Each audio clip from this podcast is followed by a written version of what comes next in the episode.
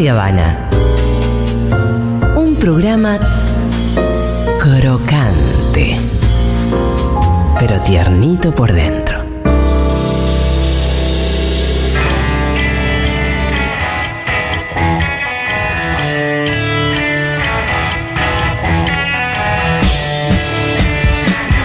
Ay Dios, qué temazo que elegimos para esta nota que se viene. Estamos escuchando, por supuesto, a David Bowie con Rebel Rebel. Uno de mis temas preferidos de Bowie, mira vos. Está Juan Milito que se suma a la mesa. Porque se cumplen siete años del fallecimiento de David Bowie, el justamente 10 de enero del 2016. Hace un par de días se cumplió un aniversario del nacimiento de Bowie, porque el 8 de enero era su cumpleaños. Y para hablar un poquito de la figura de Bowie, una figura la verdad que bastante difícil de abarcar por todo lo que representa. Sumamos eh, a la mesa virtual, en este caso, porque lo tenemos por teléfono, a nuestro querido admirado Nicolás Artusi, que es periodista, escritor y conductor de radio y podcast. Seguramente lo hayan escuchado y mucho a Nicolás. Así que acá estamos con él. ¿Qué tal, Nicolás? Acá Fito, el Pitu y Juan, te saludamos. Amigos radiales, ¿cómo están? ¿Me escuchan bien? Perfecto. Súper bien, súper bien. Qué bueno. Eh, un nuevo aniversario del fallecimiento de Bowie. Entendemos que vos sos ultra fan, conocedor de eh, la vida y obra de. eh, es muy gracioso porque uno dice, ¿cómo, ¿qué apodo le ponemos a Bowie? Es un poquito como esa escena donde Apollo Creed en Rocky 4 le empiezan a emocionar. No, en la 1 le empiezan a emocionar los apodos, que tiene como 15 apodos. Eh, Starman, sí. Stardust, el Duque Blanco, Aladdin Sane, Major Tom. eh, hay muchos Bowies, ¿no? Mira, eh, eh, es muy bueno que empieces por el tema de los apodos porque hay uno de todos, justamente uno que vos no mencionaste, que es el que más me enoja a mí. ¿Cuál? Y por suerte no lo mencionaste, que es cuando le dicen el camaleón. Ah, el camaleón, claro. Porque me parece que es el criterio exactamente opuesto al del camaleón. Un camaleón, por definición, lo que quiere es mimetizarse con el entorno, Claro. disimularse con el fondo, pasar inadvertido. Y eso es exactamente lo contrario a lo que era Bowie. Bowie siempre buscó el recorte, ¿no? Claro, es- es la y inversa. sobresalir. Es la inversa. Exacto, exacto. Y mm, que tenga tantos apodos habla, me parece, de las múltiples encarnaciones ¿no? que tuvo a lo largo de sus 69 años de vida, porque cuando vos este, lo presentabas recién, hablabas de Rebel Rebel, Rebel Rebel aparte es el nombre de una disquería muy hermosa que había en la ciudad de Nueva York, eh, donde suponemos además que David Bowie iba, porque entonces eh, su última encarnación tal vez fue la de neoyorquino típico, Sí. la de señor que bajaba a tomar café en la cafetería enfrente de su casa ahí en la avenida Lafayette y a, y a comprar el diario y a leerlo en una cafetería que tenía en la esquina, eh, cafetería con librería. Otra, otra Eh, cosa en común con vos, el café. Bueno, es que vos sabés que justamente, perdón por la autorreferencia, de eso estamos hablando en definitiva, Claro. pero esa última encarnación de David Bowie convertido como en un neoyorquino cafetero, para mí te diría que fue casi, a pesar de que era la encarnación de la senectud, una de sus encarnaciones favoritas, porque él vivía ahí en la calle Lafayette y Prince, en Nueva York, en Manhattan. Por cuestiones laborales, a veces de vacaciones, yo tuve la suerte de viajar muchas veces a Nueva York. Me tocó viajar a Nueva York justo el día siguiente al de su muerte, en el año 2016, con lo cual fui a esa especie de velorio público que se hizo en la calle Lafayette. Pero cruzando el departamento de él, que aparte en Manhattan todo el mundo sabía cuál era el departamento de Bowie, un departamento como de dos de- plantas, un duplex. Claro, es como el de Charlie en Coronel Díaz y, Sí. y Santa Fe. Sí, tal cual, el mismo caso. Enfrente, cruzando la calle, hay una cafetería que está todavía, que se llama La Colombe, que era donde él iba a tomar café, y en diagonal, en la calle Prince, hay una librería que se llama McNally Jackson, que tiene una cafetería adentro, donde el mito urbano dice que él iba todos los días y compraba un libro cada día. Un libro cada día. Sabemos también, y eso es algo que tengo en común, este, si, si puedo eh, darme tal lujo con Bowie, que era un lector eh, enfermizo.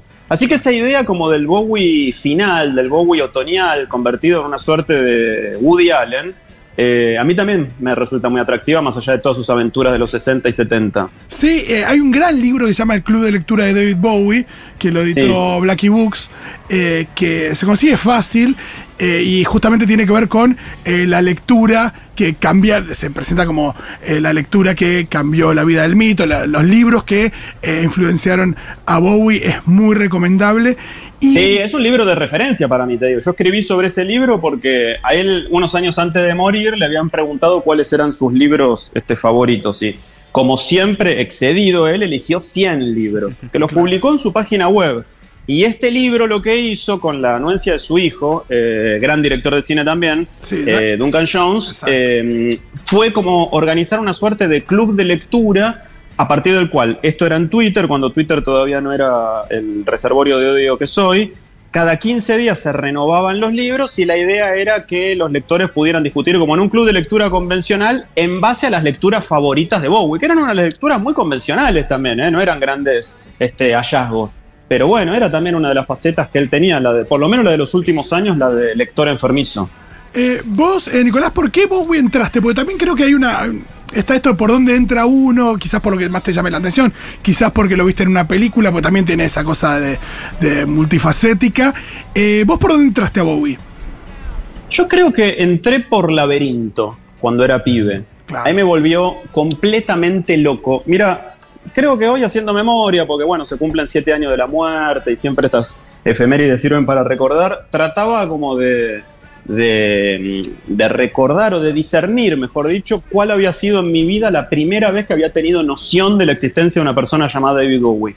Y creo que fue con Laberinto, no, estoy seguro que fue con Laberinto. Yo tenía siete u ocho años cuando se estrenó la película y me volvió absolutamente loco, ¿no? Y, y esa, esa presencia que tenía él con esa peluca tipo monumental Moria Sí, que sí, usaba recontra. en laberinto, eh, ahí me, me enloqueció. Después me volvió a pegar en la adolescencia, sobre todo con su etapa de los 70 y con toda esa suerte de, de- de ambigüedad de la que él este, se, se jactaba un poco también y explotaba, hay que decirlo. Sí, la y androginia, después ¿no? en la madurez. Claro. ¿Cómo? No, la androginia, digo, la, la- la- Eso. que la cuestión también fluida que, que fue la primera, digo, por lo menos en, en artistas de tanto renombre, eh, de los más destacados en ese sentido, ¿no? La cuestión de, de la ambigüedad respecto de, de- de la orientación sexual y demás, también en sus personajes. Eh, y es muy fuerte también la influencia en, en el mundo de la música, sobre todo. Y pienso también, bueno, en el mundo de la moda, por supuesto, pero en el mundo de la música también respecto de las popstars.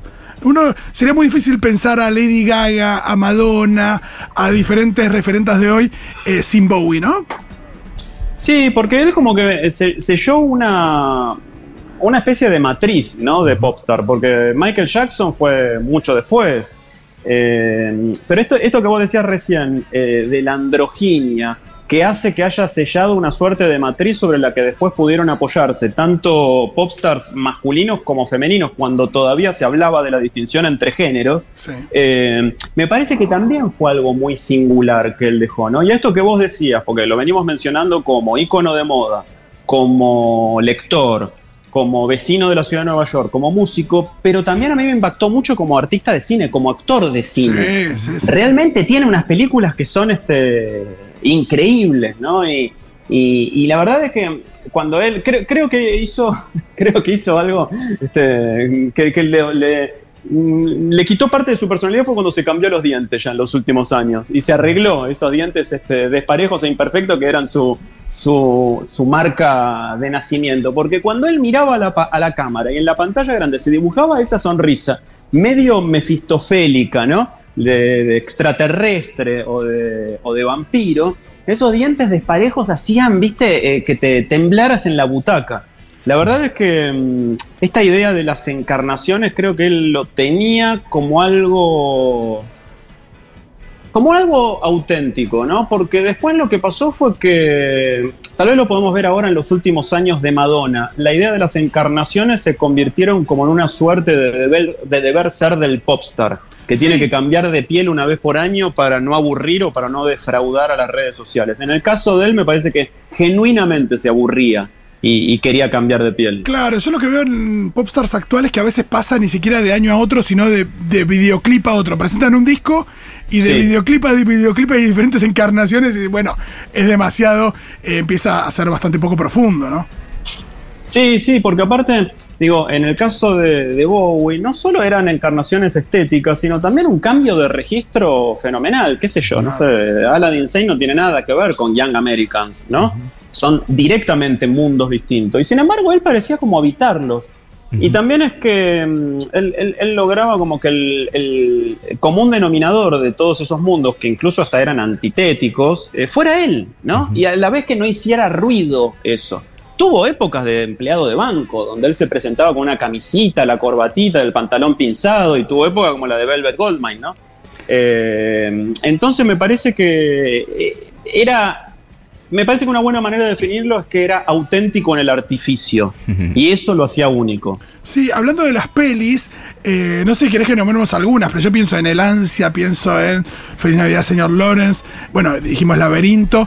Y me gusta mucho, aparece, bueno, en Twin Peaks también, la película de Twin Peaks en la última temporada. Y a mí me gusta mucho lo que hace en una película sobre Jean-Michel Basquiat, donde interpreta a Andy Warhol. Sí, me acuerdo, mira, me había olvidado de eh, la de Twin Peaks, en la película Twin Peaks aparece. El juego camina conmigo. Exacto. Y en la última temporada creo que aparece de nuevo también. Claro, y después en la del hombre que cae a la tierra. Exacto. Este, que no me acuerdo con qué título se estrenó acá, pero. El hombre que vino de las estrellas, es The Man Who Fell to Earth. Eso, esa misma. Eh, que esa película después, en uno de, de los libros donde cuenta su, biografía, dice que esa película coincidió, o el rodaje de esa película coincidió con su periodo de mayor adicción a la droga, que estaba completamente ido durante todo el, rodaje de la película. ¿no? Entonces esa suerte de extrañeza que tiene muy probablemente no se deba tanto a su interpretación como extraterrestre, sino que literalmente no sabía dónde estaba. Y recién mencionaba la de Mr. Lawrence, que también es una de mis, de mis favoritas, porque mm, acredita que él tenía como muchos registros, ¿no? Pero creo que eh, todos estaban marcados por la intensidad. Era, era un actor no muy del método, eh, sino o, de mm, actor studio, sino que era un actor más bien tirando a lo, a lo a lo misterioso, lo intenso. Me imagino que tranquilamente podría haber hecho las películas de monstruos de la Universal de los años 30, ¿no? Podría haber hecho de Drácula o de El Hombre Lobo. Eh, recontra, eh, sí, también un halo muy misterioso que le pone a Nicola Tesla en El Gran Truco, la película de Christopher Nolan. Eh, donde también aparece haciendo de, un científico y con un halo medio de, de extrañeza. Ahora, em, cuando estuve, eh, él murió, bueno, un día como hoy, 10 de enero del 2016, hace 7 años, yo al día siguiente viajaba a Nueva York que tenía que ir a hacer una nota. En la época en la que se viajaba por notas todavía. Así que pasaron 7 años, pero parece toda una vida. Eh, y entonces fui a la, puerta de la casa, ahí en Lafayette, y la verdad que yo pensé que era una exageración de los medios, pero me abrumó. Nunca había visto así un velorio público, un velorio colectivo tan grande como eso. En el momento en el que todo esto pasaba, estaba la hija y la esposa Imán en el departamento. Y la calle es una calle amplia, una avenida donde, donde él vivía. De hecho, la esposa y la hija siguen viviendo ahí, eh, hasta lo último que supe por lo menos. Y, y, estaba no solo tomada toda la vereda por las flores, los muñecos, los pósters, sino hasta la mitad de la, de la calle que estaba interrumpida por vallas, ¿no? Y él, este, en esos últimos años que adoptó el papel de, neoyorquino típico, eh, aún así hizo de, esa suerte de artificio como su acto final, ¿no? Porque el video de, de Black Star eh, empieza con un astronauta eh, malogrado sigue con él, este, con esa especie de, muerte en vida, con los ojos tapados y con las cuencas vacías. Eh, la estrella negra lo, precede y se presenta como su eh, emblema a los Say No More. Entonces digo, si bien él estaba enfermo desde hace mucho, a pesar de que la gente o el público en general no lo sabíamos, él tuvo como el diseño de producción de su propia muerte. Claro, hasta el final. Porque el disco sale el día de su cumpleaños, dos días antes de su muerte. Claro. Es, impresionante. Yo te digo la verdad, no conozco eh, otro o un caso parecido de obra no póstuma, porque el disco salió antes de que muera, pero incluso eh, pudo haber sido tranquilamente la obra póstuma, pero de, un diseño de producción de la obra hasta que incluya la propia muerte del artista. Eh, me parece que es el, último acto, ¿no? el más extremo y el más genial de Bowie. Absolutamente. ¿Qué tal, Nicolás? ¿Cómo estás? Juan Milito te saluda. Em, Hola, Juan. Primero, no puedo dejar de decirlo, yo uno de los primeros acercamientos que tengo con Bowie, no sé si es un día como hoy o un día como mañana, pero de tu crónica en su atención, por favor, a la noche, eh, contando esto que estás contando ahora de, la dimensión de la cantidad de gente que había. Eh, me acuerdo una tarde de verano acá, eh, y me impresionó porque no lo, no lo conocía tanto, me empecé a, a interiorizar después hasta llevarlo en mi piel. Pero me parece que hay algo acá en lo que decís, que él fue un poco un precursor y, lo venían charlando con Fito de la dimensión de productor, ¿no? De entender al- a la obra de arte, digamos, no solo desde lo musical, que fue su punto de inicio, sino sobre la puesta en escena, la ropa, el diseño, y ahí tenía un poco un, un perfil ba- bastante exigente en ese sentido que, que sostuvo a lo largo de su carrera. Me emociona que traigas el recuerdo de- del programa de radio que yo hacía en aquel día, porque me lo acuerdo como si fuera hoy. Fue hace siete, fue hace siete Sí. años porque me levanté esa mañana, todavía estaba en Buenos Aires, un día antes de viajar, y vi que el celular tenía una alerta. No sé, se ve que tenía programada, te juro que no me acuerdo, pero se ve que tenía alertas programadas de Bowie en el celular. Y decía, murió Bowie a los 69 años. Y ahí se me, de verdad, como que se me vació el alma en ese momento. Y, y sí, fue esa misma noche, evidentemente, que, que viajé y al día siguiente lo habré contado por la radio. Pero esto que vos decías, lo de productor y, y- y lo de artista, y bueno, todos estos rubros que nosotros venimos reseñando, en el caso de productor, se le suma el de productor e- ejecutivo o genio financiero también. Claro. Sí. Porque él unos años antes de morir convirtió todo su catálogo en una suerte de fideicomiso que se convirtió, eh, que después fue eh, imitado por Paul McCartney, por, no sé, Lenny Kravitz y demás, donde él puso como garantía para todo ese, no entiendo nada yo de fideicomiso financiero, pero para todo ese monumental negocio puso como garantía sus canciones, ¿no? Sí. Y se hizo en los últimos años inmensamente millonario, ya lo era, pero acá fue multi, multimillonario, eh, armando un negocio financiero alrededor del capital más valioso que tenía, que era su catálogo.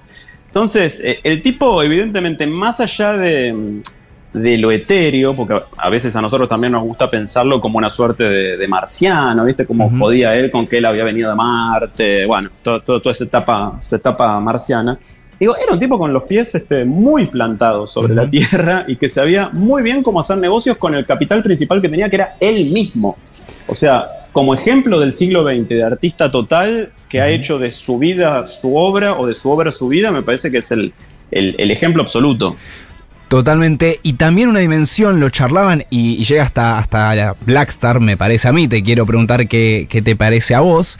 Esto de autodestruirse, ¿no? De, bueno, sí, Stardust y un día se baja el escenario y dice hasta acá llegamos cuando encaminaba al éxito y a, y a sostenerse en ese status quo.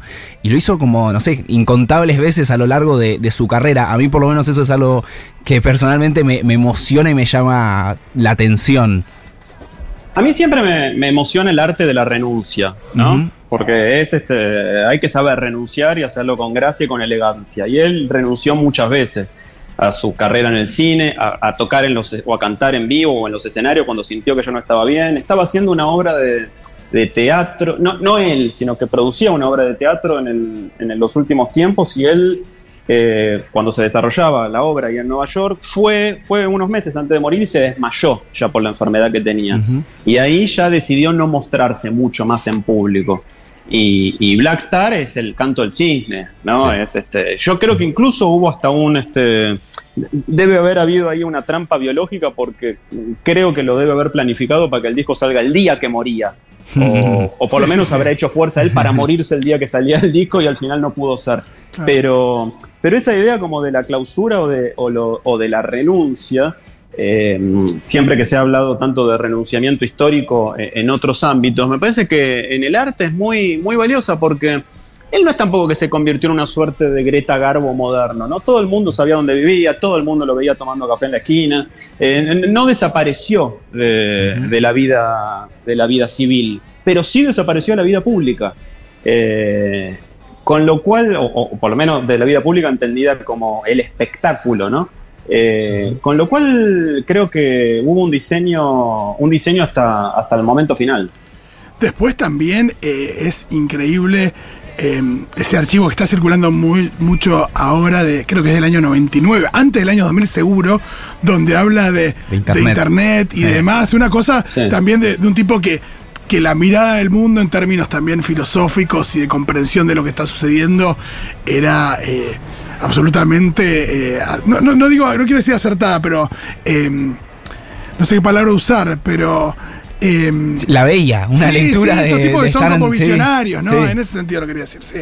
Sí, porque me parece que, digo, más, más, allá del fanatismo que pueda tener uno, creo que se ajusta bastante bien a su, a su definición la, la, la, descripción del genio, ¿no? A veces nosotros estamos tendientes a, cuando, cuando hablamos de un genio, estamos tendientes a, a, a un movimiento pendular, o solo consideramos genio a Leonardo da Vinci y a tipos que vivieron hace 500 años, o a cualquiera que...